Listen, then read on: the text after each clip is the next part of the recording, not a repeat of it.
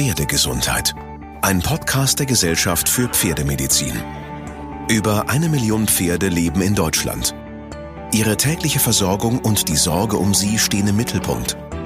Und man spürt sofort, wenn etwas nicht stimmt. Folge 4. Mein erstes Fohlen. Das klingt erstmal relativ rabiat, dass man dort ähm, eingreifen muss und eine Frucht entfernen muss. Aber mir ist es nochmal ein ganz wichtiges Anliegen, darauf hinzuweisen, dass die Gefahr, die von fortbestehenden Zwillingsträchtigkeiten ausgeht, nicht zu unterschätzen ist. Professor Carsten Feige ist Leiter der Pferdeklinik der Tierärztlichen Hochschule in Hannover und Präsident der Gesellschaft für Pferdemedizin. In dieser Folge wird es emotional. Es geht um das erste eigene Fohlen. Oft entsteht der Wunsch nach einem selbstgezüchteten Fohlen ja dann, wenn die heißgeliebte Stute durch eine Verletzung oder altersbedingt aus dem Sport genommen werden muss. Und als Reiterin oder Reiter betritt man plötzlich Neuland. Vieles ist fremd und es gibt so viel zu beachten. Und deswegen haben wir für diese besondere Folge auch einen Gast heute. Neben Professor Carsten Feige ist heute Frau Dr. Jutta Sielhorst mit dabei und wir klären alle Fragen von A wie Anpaarung bis Z wie Zuchtzulassung. Hallo und herzlich willkommen. Ja, und ich äh, übernehme jetzt mal die Aufgabe und stelle die Frau Dr. Sielhorst vor. Wir kennen uns schon seit vielen Jahren. Frau Dr. Sielhorst hat nämlich hier an der Tierärztlichen Hochschule in Hannover studiert, hat dann am Landgestüt in Celle ihre Doktorarbeit angefertigt und war äh, schließlich äh, sechs Jahre hier an unserer reproduktionsmedizinischen Einheit äh, tätig, hat dort äh, eine Spezialausbildung gemacht auf dem Gebiet Reproduktionsmedizin. Das umfasst halt die Themen Zucht und Haltung. Anschließend ist sie äh, gewechselt in eine private Pferdeklinik, hat dort ebenfalls die Reproduktionsmedizin betreut und hat die Gelegenheit auch wahrgenommen, zu unterschiedlichen Jahreszeiten auf unterschiedlichen Kontinenten zu arbeiten. Die Reproduktionsmediziner nennen das Hemisphärenhopping. Guten Tag, Jutta, schön, dass du da bist. Vielleicht kannst du kurz erklären, was ihr unter Hemisphärenhopping versteht. Ja, wir Reproduktionsmediziner, guten Tag erstmal zusammen. Wir Hallo. mögen halt alle gerne dort zu sein, wo die Sonne scheint, denn das ist äh, die Jahreszeit, der Frühling und Sommer, wo unsere Studengynäkologie boomt. Und da ist natürlich die intensivste Zeit auf der Nordhemisphäre in unserem Frühjahr, Sommer.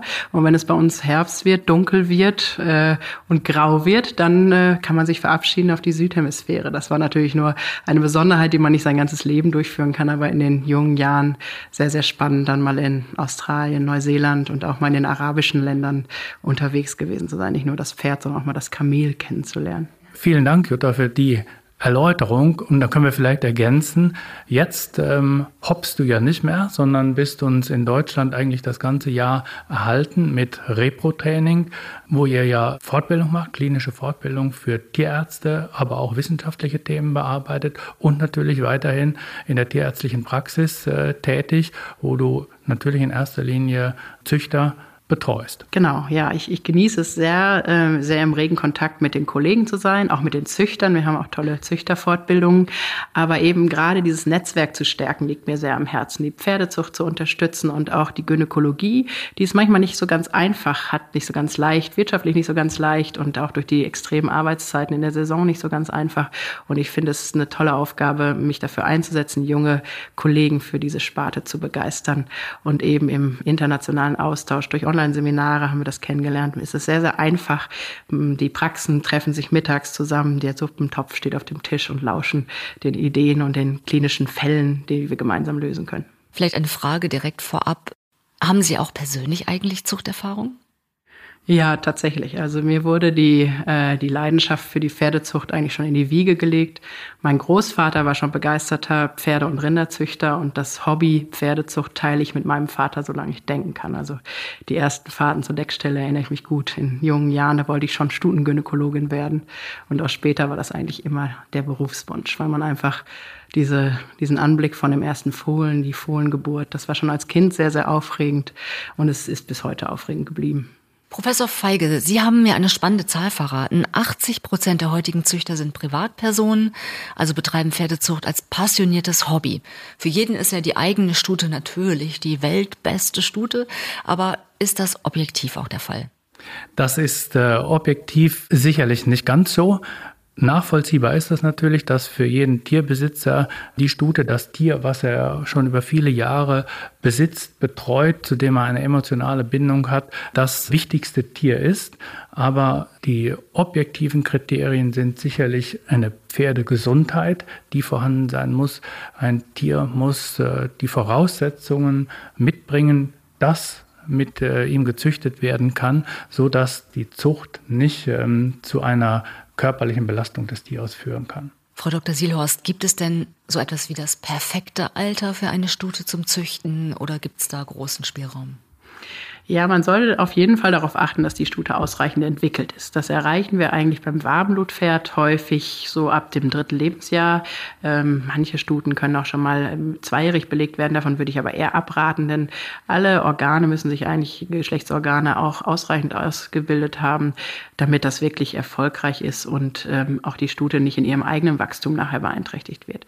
Und im Alter nach oben, da sehen wir eigentlich gerade einen Trend, dass das immer ähm, später nach hinten verlegt wird wird der Start in die Zucht sehr häufig. Weil die möchten, alle im Sport sind wahrscheinlich. Genau, vorher, genau. Ja. Die, die ähm, Reiter reiten sie erst ähm, im Turniersport oder auch im Freizeitbereich. Erst nach einer Verletzung kommt der Wunsch nach, ähm, nach einem Fohlen. Und dann ist schon ein Problem da, wenn die Stute vorher noch nie ein Fohlen gehabt hat. Also es ist immer empfehlenswert, dass eine Stute eigentlich in jungen Jahren mal ein Fohlen gehabt hat. Denn dann hat sich der Gebärmuttermund schon mal einmal geweitet. Sonst haben wir häufiger das, was wir als Older Maiden Mare Syndrome bezeichnen, mhm. dass also ein fester Muttermund ähm, verhindert, dass die Flüssigkeit abfließen kann, die ganz natürlich entsteht nach der Belegung. Und äh, diese Stuten haben häufig ein größeres Problem. Also wenn eine Stute erst sehr spät aus dem Sport kommt und dann mit 15, 16 das erste Mal belegt werden soll, ist es schwierig, während eine Zuchtstute, die jedes Jahr ein Fohlen bekommen hat, auch noch in den 20ern ähm, erfolgreich ein Fohlen bekommen kann, solange sie allgemein gesund ist und körperlich fit.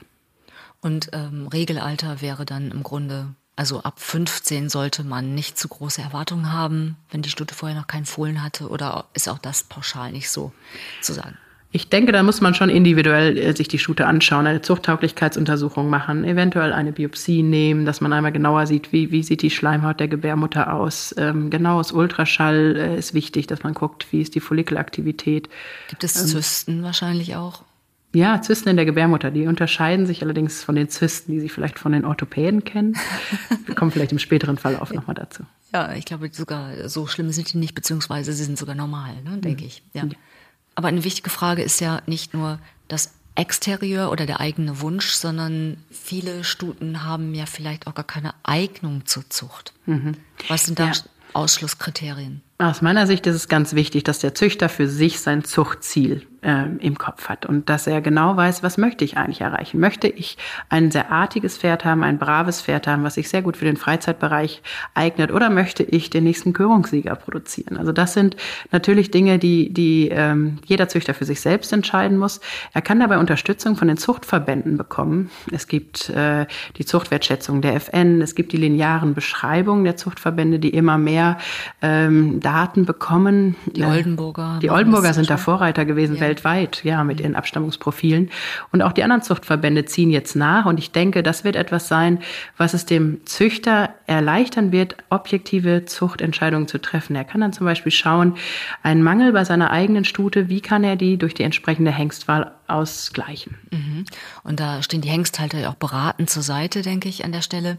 Aber gibt es denn so etwas auch wie Zuchtausschlusskriterien? Wo würden Sie sagen, auf gar keinen Fall für die Zucht einsetzen? Stuten, die wirklich in ihrer Allgemeingesundheit stark beeinträchtigt sind. Stuten, die zu Hufrehen neigen, die vielleicht in der Trächtigkeit sich äh, verschlimmern können. Stuten, die COPD-Anzeichen zeigen, also Atemwegsproblematiken aufweisen, ähm, wo wir sowieso schon aufgrund ihrer Konstitution davon ausgehen, dass die vermehrte Belastung durch die Trächtigkeit und dann auch die Geburtsbelastung für die Stute schwierig werden können. Sehr stark durchtrittige äh, Stuten. Wenn man sich jetzt Gedanken macht, wie ausgehend von dem Fall, eine Sportstute soll jetzt ein Fohlen bekommen, welche Gedanken sollte sich der Halter oder die Halterin noch einmal genau machen?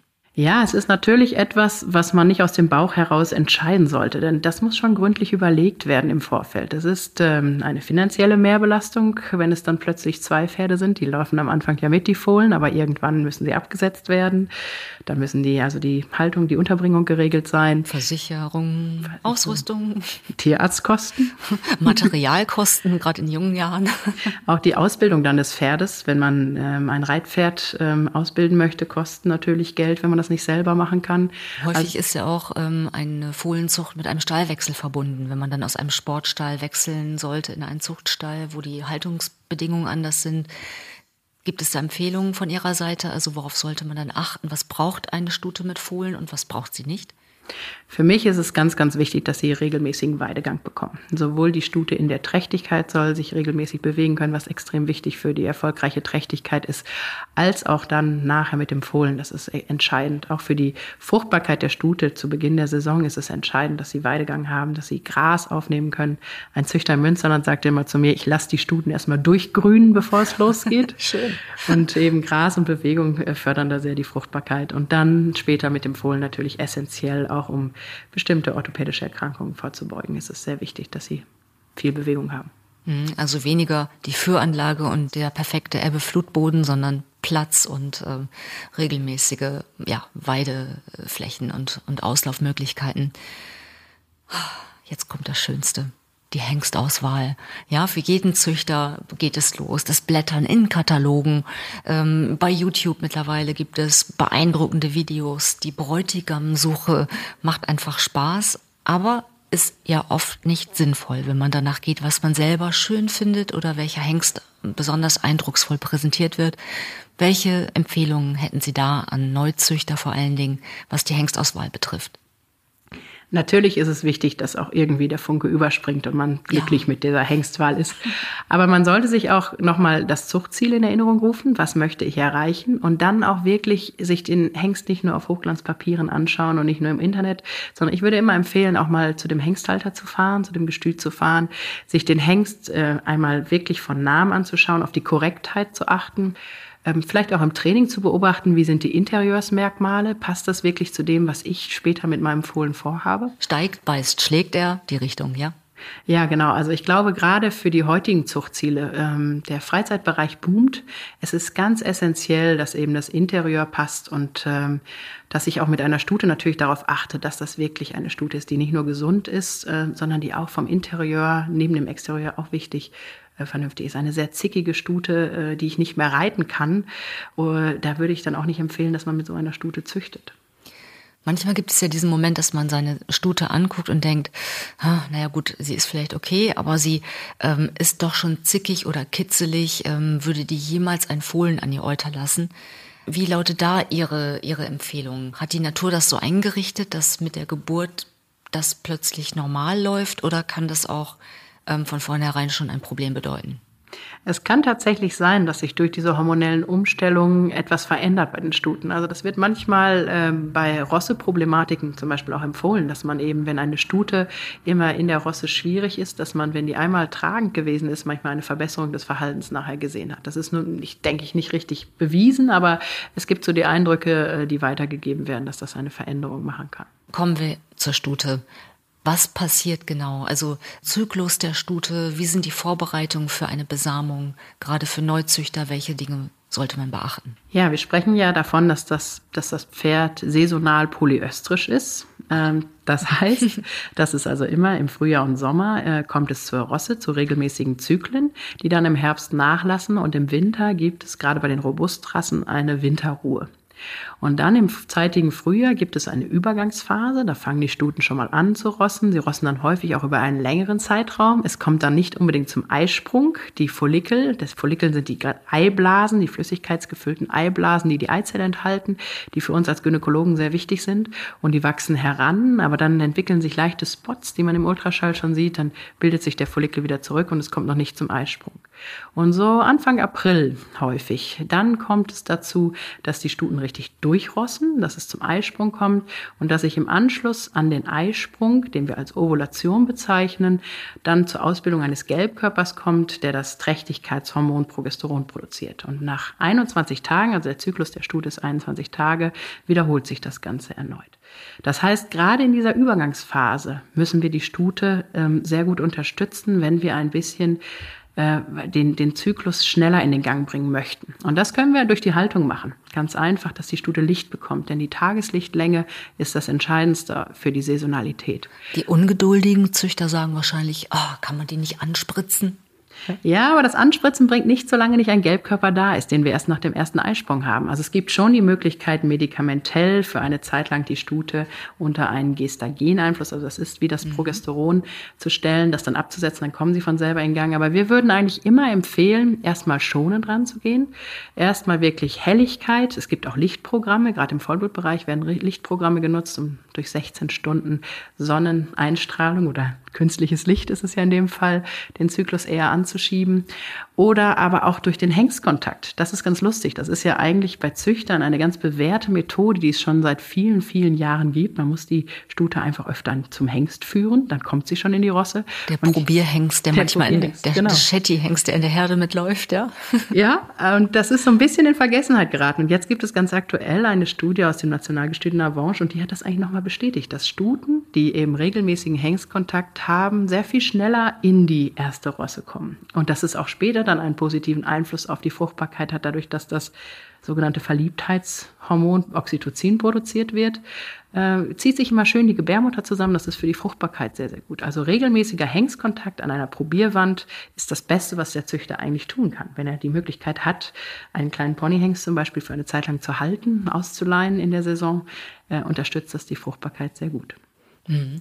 Natürlich je früher, desto besser, weil wenn die Stute nicht direkt aufnimmt beim ersten Mal, was kann es da für Probleme geben? Also, dass man nicht zu viel Zeit verliert im Laufe der Zuchtsaison? Mit dem frühen Beginn, das ist eigentlich so ein bisschen ein zweischneidiges Schwert. Und zwar wollen wir einerseits natürlich gerne ein äh, gut entwickeltes Fohlen haben. Aber andererseits wollen wir auch, dass die Fohlen schnell auf die Wiese kommen. Und dafür würden wir uns eigentlich wünschen, äh, dass sie nicht zu früh geboren werden. Ähm, und dass dann eben OCD zum Beispiel vorgebeugt wird, dass die Fohlen nachher Chips entwickeln durch die regelmäßige regelmäßige Bewegung.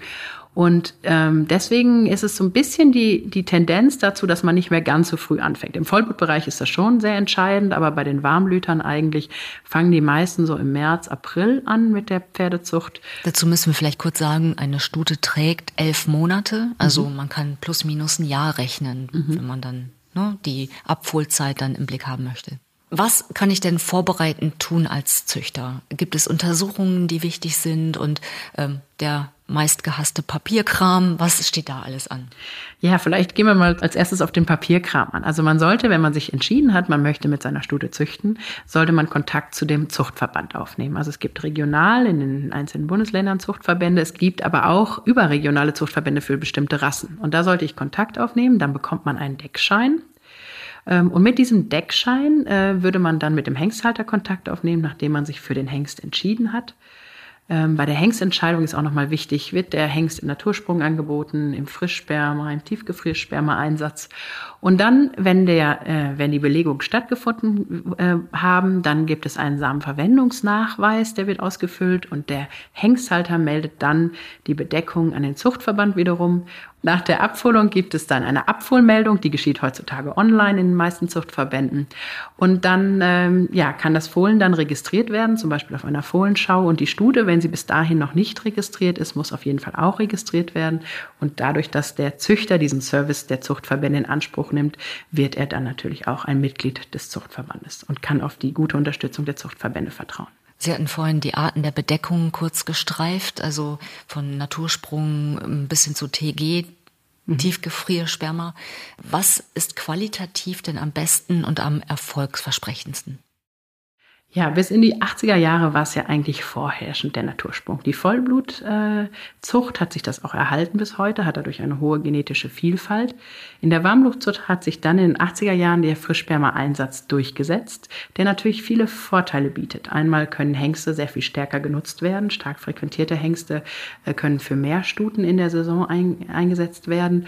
Und natürlich haben wir auch das Risiko der Deckinfektionen minimiert. Und es ist ein weltweites Zuchtgeschehen möglich, insbesondere jetzt, seitdem in den letzten Jahren die Tiefgefrierspermaherstellung massiv zugenommen hat. Denn so kann Tiefgefriersperma auch an die entlegensten äh, Winkel der Welt verschickt werden und kann dann dort nach dem Auftauen eben bei der Stute eingefletzt werden, der Samen. Und da haben wir so ein bisschen das Problem, das ist sehr individuell verschieden, wie gut die Qualität nach dem Auftauen noch ist. Also da müssen wir schon so ein bisschen von reduzierten Fruchtbarkeitsraten 30 bis 40 Prozent. Es gibt auch Hengste, die äh, auch im Tiefgefriersperma-Einsatz sehr gut befruchten.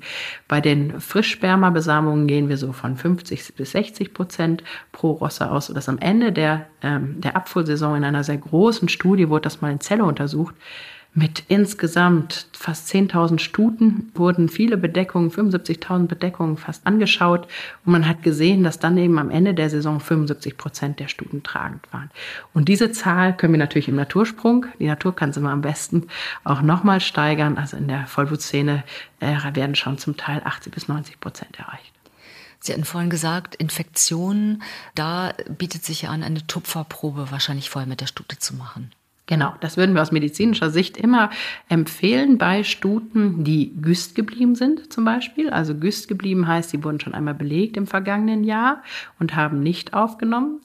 Wir würden es auch bei Fohlenstuten, die mal umgerost haben, empfehlen. Bei jungen Meidenstuten braucht man im Grunde noch keine Tupferprobe zu nehmen. Ähm, also drei, vierjährige Stuten, da ist es nicht zwingend notwendig. Und in der Fohlenrosse ist es eigentlich auch unüblich.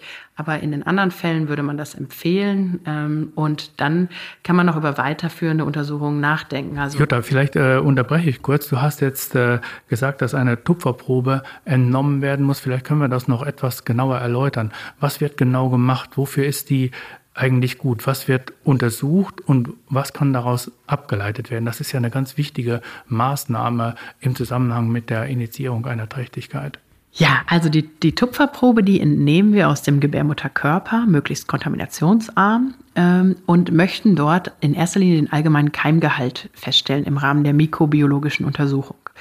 Es ist so, da finden sich häufig sehr viele Keime. Das ist nie steril, aber wir wollen nicht die sogenannten fakultativ pathogenen Erreger, also das sind die, die möglicherweise bei einer Studie, die von ihrem Immunsystem nicht optimal ist, äh, zu Erkrankungen führen können. Ähm, die wollen wir möglichst ausschließen. Und gleichzeitig wollen wir auch die sogenannten Deckinfektionen ausschließen. Dazu gehört zum Beispiel der Erreger Tylorella equigenitalis für die Erkrankung CM, die bei der, in der Vollblutszene sehr gefürchtet ist. Und was wir interessanterweise jetzt beobachten, ist, dass es bei den Isländern diesen Befund häufiger gibt und manchmal gar nicht mit klinischen Symptomen verbunden ist. Das gleiche Gute an der Tupferprobe ist auch, dass wir dann auch gleich ein Antibiogramm bekommen können, wenn wir Keime haben. Und da weißt du am allerbesten eigentlich, wofür das wichtig ist für uns. Ja, das ist äh, von großer Bedeutung. Da hat es ja in jüngster Zeit, das ist jetzt auch schon einige Jahre her, eine Änderung der tierärztlichen Hausapothekenverordnung gegeben, die uns eigentlich vorgibt, dass wir unbedingt Resistenztests machen müssen, eben mit der Idee, dass wir so wenig wie möglich Antibiotika einsetzen. Und wenn wir diese Information haben, dann kann man entweder auf die Bio Antibiotikumgabe ganz verzichten oder man kann ganz gezielt Antibiotika einsetzen zur Behandlung dieser Deckinfektionen, eben zur Verbesserung der Aufnahme. Und ja, das weitere Ziel ist ja dann letztendlich, dass dadurch der Einsatz von Antibiotika in der Zucht gewaltig reduziert werden kann. Und das ist ja ein unbedingt gewolltes politisches Ziel. Also von daher auch der Aspekt der Tupferprobe sicherlich von großer Bedeutung. Ja, und auch das natürliche Mikrobiom rückt immer mehr in den Fokus. Also es scheint wichtig zu sein, dass da bestimmte Keime vorhanden sind. Da laufen im Moment sehr, sehr viele Forschungsarbeiten zu. Mhm. Vorausgesetzt, alles läuft optimal und ideal und meine Stute kann besamt werden. Wann ist denn dafür der beste Zeitpunkt und wie finde ich den heraus? Ja, das ist tatsächlich beim Pferd gar nicht so einfach. Beim Rind ist das ziemlich simpel. Da gibt es die Morgens- und Abendsregel. Wenn man morgens die Brunst beobachtet, wird abends das Rind oder die Kuh besamt. Beim Pferd streckt sich die Rosse, ich hatte vorhin gesagt, fünf bis sieben Tage ist sie. Die kann sehr stark variieren, ähm, die Länge der Rosse bei der Stute. Und das Follikelwachstum, das ist im Grunde das, diese Eiblase, die wir uns regelmäßig mit dem Ultraschall anschauen, wo wir die mit den Fingern fühlen, wie weich der Follikel wird. Das ist eben sehr individuell bei der Stute. Die meisten Stuten ovulieren einen Follikel, der so ungefähr vier Zentimeter groß ist, so ein bisschen eirig wird im Ultraschall. Wenn wir ihn anfühlen, dann fühlen wir, dass der weicher wird. Nur, das ist eben sehr, sehr schwierig, das genau zu erkennen. Und ich bin vor ein paar Jahren mal geschlagen worden von einer Stute und dann hat mich mein Vater gefahren und er konnte gar nicht nachvollziehen, was ich für eine Freude daran hatte, dass ich äh, den ganzen Tag mir nur so schwarze Löcher im Ultraschallbild anschaue. Und ich habe zu meinem Vater gesagt, das ist Wahnsinn, was dieser Follikel, wie viel man darum denken kann. Man überlegt, wie entwickelt er sich jetzt in den nächsten Tagen? Wie ist die, wie ist die Sonneneinstrahlung? Wie viel kommt die Stute raus? Wann bekommen wir den Hengstsamen? Manchmal ist es gar nicht so einfach, den Hengstsamen zu bekommen. Also wir müssen so ein bisschen da im Voraus denken. Ja, wenn gerade die Feiertage rund ja. äh, um die Frühjahrszeit ist. Dann Meistens an Ostern eine große Katastrophe. Pfingsten, ja. Die Hengsthalter bieten einen fantastischen Service an, aber trotzdem erwartet man dann häufig, kann man dann den, den äh, Express nicht so nutzen für den Spermatransport. Das heißt, dann muss der Züchter in der Lage sein, den Samen abzuholen, mhm. wenn es Zeit wird. Also man muss sehr, sehr viele Komponenten da überlegen und dann eben entscheiden, so, jetzt ist es Zeit, dass wir bestellen. Auch der Tierarzt muss, ich glaube, sehr flexibel sein, oder? Gerade wenn wir sagen, äh, das ist über fünf bis sechs Tage ist die Rosse, das ist oder äh, reift der Follikel an, klar, das ist eine Zahl, aber eigentlich ist der Zeitpunkt der Ovulation, wo also besamt werden soll, doch deutlich stärker eingeschränkt. Das heißt, der Tierarzt muss eigentlich permanent ähm, das Follikelwachstum verfolgen, mehrfach, meistens äh, im Abstand von wenigen Stunden untersuchen, damit eben dieser Punkt optimal getroffen werden kann. Also auch für den Tierarzt eine gewaltige logistische Leistung neben dem Züchter. Das erklärt die dunklen Ränder unter den Augen der Tierärzte während der Decksaison. Aber ich habe eine Frage, wie lange hält sich denn das Frischsperma an diesen Strohhalmen? Also im Grunde haben wir es mit zwei Herausforderungen zu tun. Das Frischsperma hält sich so ungefähr 24 bis 48 Stunden, je nach Hengst. Also es gibt Hengste, die nicht so lange lagerungsfähig sind. Da sind aber die Hengsthalter mittlerweile so offen und sagen, die Stute müsste hier vor Ort besamt werden, um einen guten Trächtigkeitserfolg zu erzielen. Äh, das Tiefgefriersperma hingegen, das hält sich nochmal deutlich kürzer. Das sind sind oft nur wenige Stunden. Äh, das heißt, da muss man noch näher an die Ovulation herankommen. Da kann man das unter anderem mit äh, Medikamenten unterstützen, dass man das Fenster ein wenig einschränkt. Wichtig ist aber, dass wir eben möglichst nah dann an die Ovulation herankommen. Früher hat man das oft alle sechs Stunden gemacht, dass dann eben nach der Ovulation, nach dem Eisprung besamt wurde. Heute hat man Programme, wo man sagt, die Trächtigkeitsraten sind eigentlich noch besser, wenn wir schon vor dem Eisprung besamen. Aber die Herausforderungen sind eben einerseits nah am Eisprung zu sein und gleichzeitig früh genug den Samen zu bestellen. Also man muss morgens schon zeitig raus, damit man bis neun oder zehn auf den Deckstationen den Samen, den Frischsamen bestellt haben kann. Aber jetzt könnte man ja ganz einfach sagen, dann besamen wir die Stute einfach mehrfach. Ja. Das wäre ja die eleganteste Lösung. Man könnte viele Untersuchungen sparen und äh, hätte eine große Sicherheit, dass, äh, dass man ein gutes Ergebnis erzielt. Ja, ganz fantastische Idee. Das ist auch sogar in Studien bewiesen worden am Landgestüt Celle, dass durch mehrfaches Besamen ähm, die Trächtigkeitsraten zunahmen. Das Problem ist nur in der modernen Pferdezucht, dass sich vieles auf wenige Hengste konzentriert und dass es gar nicht möglich ist, von den sehr gefragten Hengsten in einer Rosse mehr als ein bis maximal zwei Portionen zu bekommen.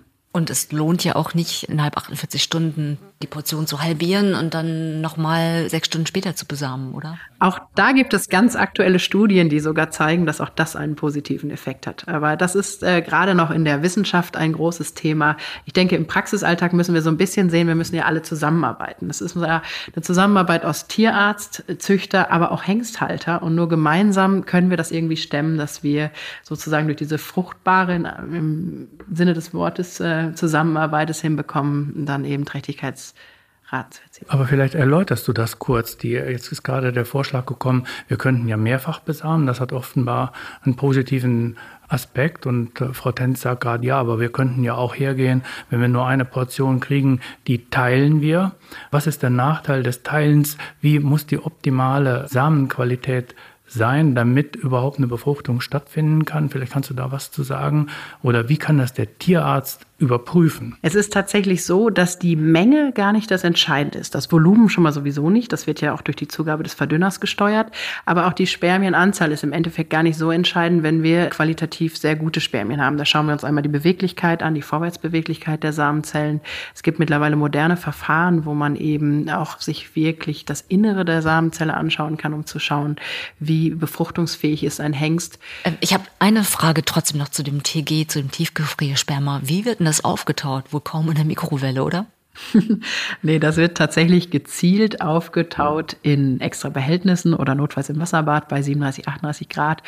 Und dann muss das auch wirklich fachmännisch äh, besamt werden. Man macht heutzutage, sind es häufig sehr niedrige Besamungsdosen, die im Tiefgefriersperma-Einsatz sind, aus Kostengründen für den Züchter.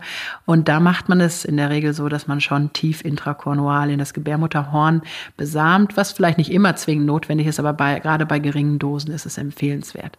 Und da komme ich auch zu einem Thema. Ich verstehe ja, dass man da immer sparen will, aber man sollte vielleicht bei den Besamungsdosen, gerade im Tiefgefriersperma-Bereich, bei Hengsten, die sowieso nicht so ganz einfach sind, und wenn man dann noch eine Stute hat, die vielleicht auch Fruchtbarkeitsprobleme hat, sollte man nicht zu sehr ähm, daran denken, dass man da sparen möchte. Hm, und eine Frage habe ich noch. Verdünner war vorhin das Stichwort. Ich habe manchmal gehört, dass es da Unverträglichkeiten gibt oder allergische Reaktionen. Ist das korrekt? Es ist eigentlich in Studien bewiesen worden, dass es weniger äh, der Verdünner ist, sondern vor allem die Spermien selbst, ah. auf die wir ja ungern verzichten wollen. Ja, braucht dass, man ja. Dass, dass die es sind, die mhm. äh, die Entzündungsreaktionen auslösen. Diese physiologische Entzündungsreaktion, die so vier bis sechs Stunden nach der Belegung, nach der Besamung einsetzt, ist auch erstmal gut. Denn da kommt es dann zum Einstrom von Abwehrzellen, die reinigen quasi den Uterus, also holen alles raus, was wir nicht benötigen, an Schrottspermien, an Keimen. Ähm, und dann äh, ist es so, dass, ähm, dass das aber bei einer gesunden Stute dann irgendwann abflaut. Dann haben wir keine vermehrte Flüssigkeitsproduktion mehr, während bei einer kranken Stute äh, da schon ein bisschen darauf geachtet werden muss, dass diese Stuten eben dann manchmal Massivflüssigkeit produzieren, die über zwei, drei Tage bestehen bleibt. Und diese Stuten sollten sehr engmaschig auch nach der Besamung angeschaut werden, also nach wenigen Stunden einmal zu kontrollieren, ob dort schon eine Flüssigkeitsansammlung in der Gebärmutter ist, macht Sinn, denn dann kann man die spülen, kann der Stute Oxytocin Oxytocin geben, wodurch sich die Gebärmutter zusammenzieht, oder hält sie einfach mal für längere Zeit an den Hengst. Und dann haben wir den Effekt eben auch, dass sich diese Flüssigkeit dann eben aus dem Uterus entfernen lässt. So spannend. Nach diesem Tag der Besamung beginnt das Hoffen und Bangen und Warten für die Züchter. Ab wann werde ich erlöst? Wann kann der Tierarzt kommen und mit einem Ultraschall schauen, ob jetzt tatsächlich sich eine Frucht bildet oder nicht? Ja, theoretisch sieht man das schon mit nach dem zehnten Tag. Das haben wir als, als Doktoranden im Landgestüt haben wir wie verrückt die kleinen Embryonen gesucht. Äh, aber es macht dann klinisch noch keinen Sinn. Es macht wirklich keinen Sinn. Die gehen dann manchmal auch noch wieder verloren. Also äh, klinisch Sinn macht es tatsächlich zwischen dem 14. und 16. Tag zu schauen, gerade im Hinblick auf die Zwillingsträchtigkeitsgefahr. Denn dann ist man noch in der mobilen Phase und die guten neuen Ultraschallgeräte können das dann schon sehr gut detektieren. Der Embryo ist dann so anderthalb Zentimeter groß und wenn wir Zwillinge haben, sind sie eben noch mobil und nicht fest miteinander verwachsen, was dann nach dem 16. Tag ansetzt. Und dann ist es eben manchmal schwierig, ähm, dass man sie auseinander bekommt. Das geht also tatsächlich, dass wenn Zwillingsgeburten drohen, dass man in diesem Stadium ab Tag 16 oder an Tag 16, 15, 16 noch ein, sind es dann Follikel in dem Stadium nee, oder schon Embryonen? Schon Embryonen, genau. Der Embryo erreicht dann so am fünften, sechsten Tag die Gebärmutter, ist dann nennt man das Blastozyste. Das ist das Stadium, wenn man einen Embryotransfer durchführen würde.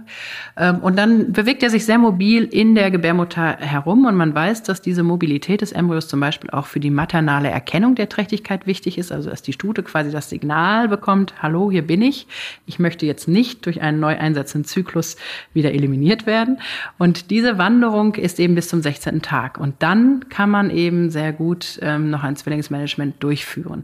Das klingt erstmal relativ rabiat, dass man dort ähm, eingreifen muss und eine Frucht entfernen muss. Aber mir ist es nochmal ein ganz wichtiges Anliegen, darauf hinzuweisen, dass die Gefahr, die von fortbestehenden Zwillingsträchtigkeiten ausgeht, nicht zu unterschätzen ist. Sowohl für die Trächtigkeit, es kommt sehr häufig zum Abort, zum Fruchtverlust, dann häufig auch spät. Kein schöner Anblick für den Züchter, wenn er dann zwei ähm, Früchte im, im Stroh findet. Und es ist auch ein Risiko für die Stute. Und was im Moment uns so ein bisschen entgegenwirkt, sind die Darstellungen in den sozialen Medien, wenn dann tolle ähm, Zwillingsfohlen präsentiert werden, die gemeinsam über die Wiese traben.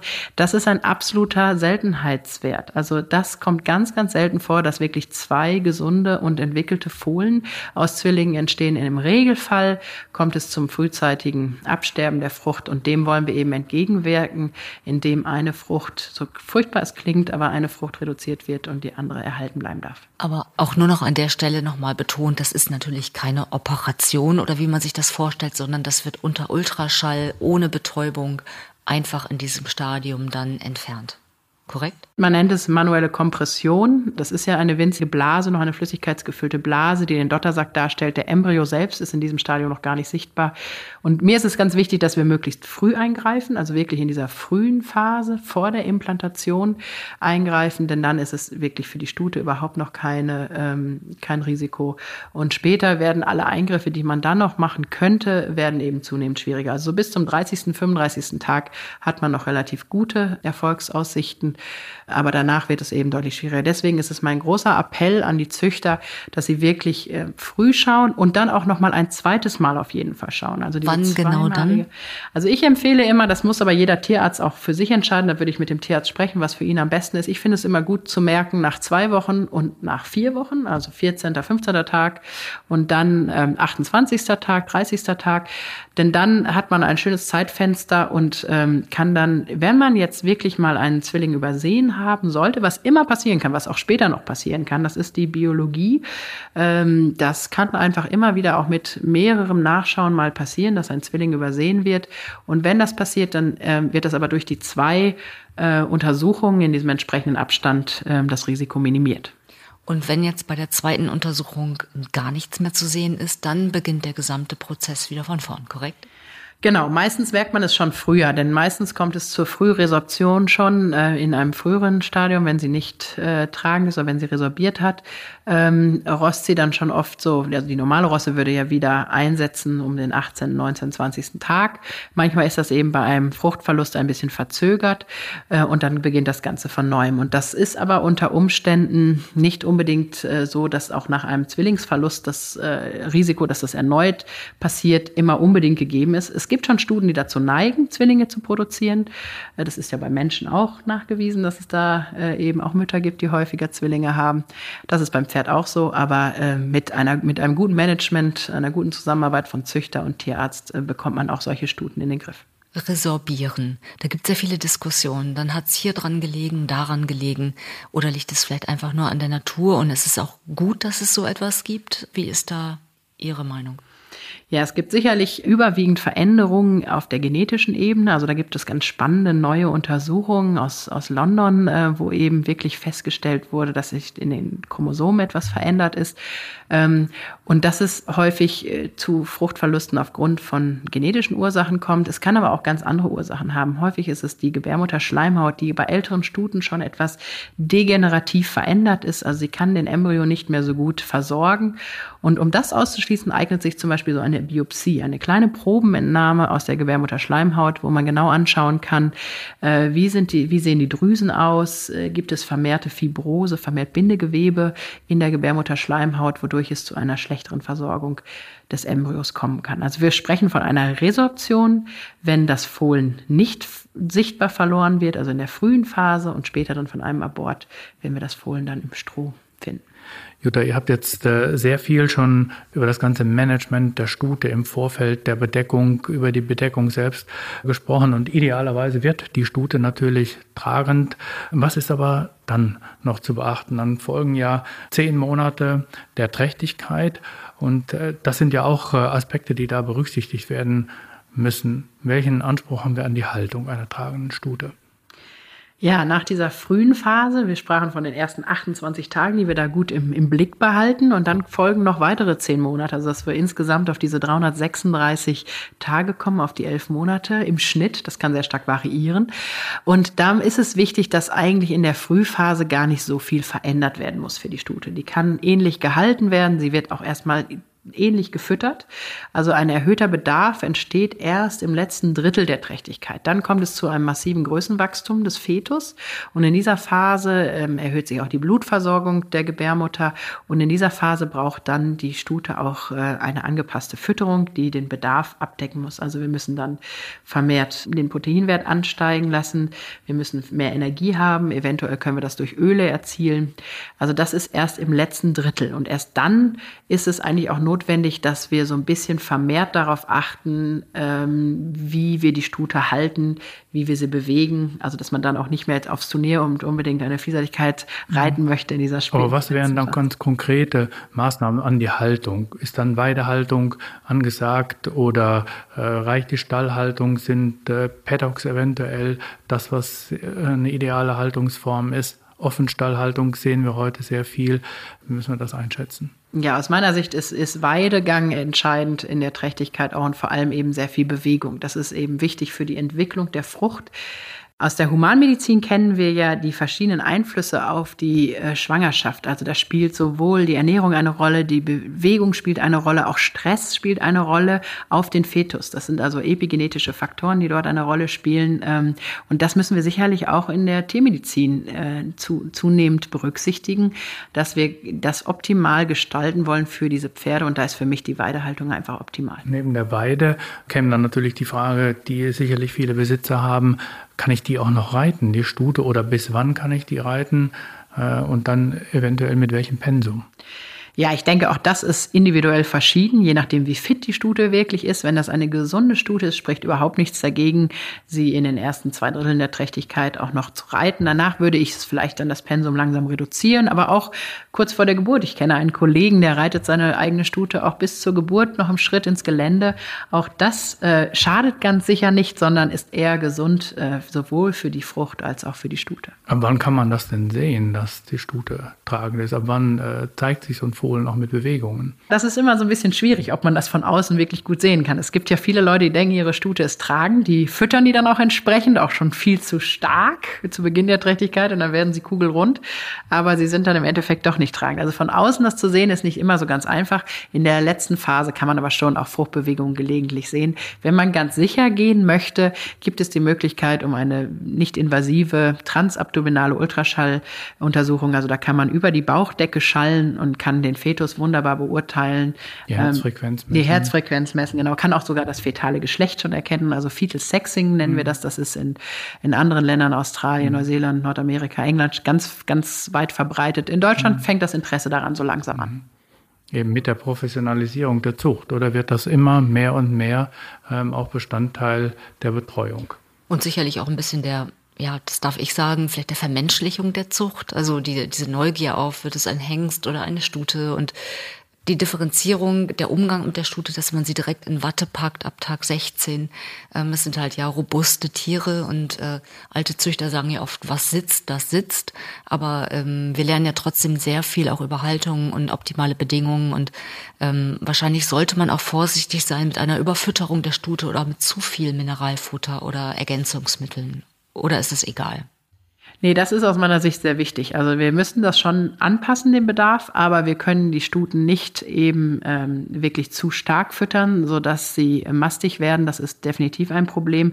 So ein Spezialfutter macht es eigentlich dem Züchter leichter, weil er dann einfach genau den entsprechenden Bedarf hat. Für Zuchtstuten, für tragende Stuten, für laktierende Stuten gibt es etwas. Und es gibt auch die Kombination mit einem Fohlenstarter, sodass das Fohlen auch später gleich davon profitieren kann.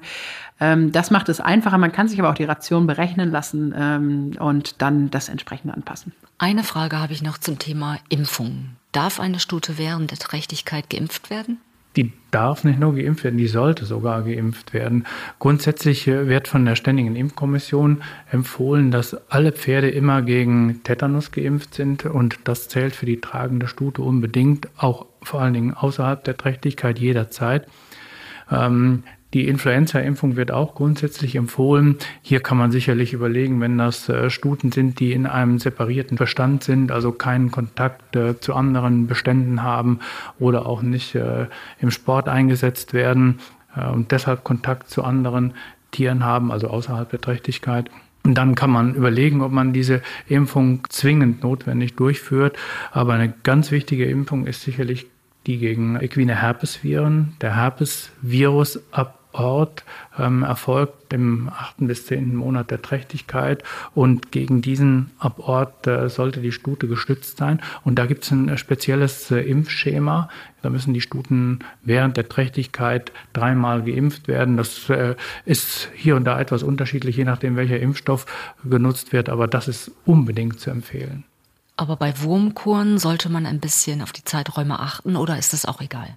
Es gibt manche Meinungen, die meinen, man sollte in der ganz frühen Trächtigkeitsphase, also in der embryonalen Phase, unter Umständen darauf äh, verzichten, wenn es möglich ist. Und das ist ja in prinzipiell möglich, dass man da so ein bisschen variabel ist.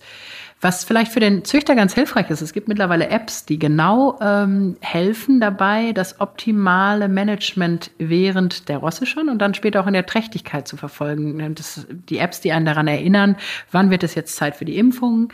Mhm. Äh, wie Herr Professor Feige gerade schon gesagt hat, ist es ja sehr hilfreich, dass man die Stute nochmal in der Trächtigkeit impft, weil dann auch der Titer schön hoch ist mhm. und die maternalen Antikörper dann später von dem Fohlen aufgenommen werden können. Also gerade für, für Tetanus und unter Umständen Influenza ist das nochmal sehr interessant, wenn das so im 10., 11. Monat geschieht. Vielen Dank. Spannende Einblicke.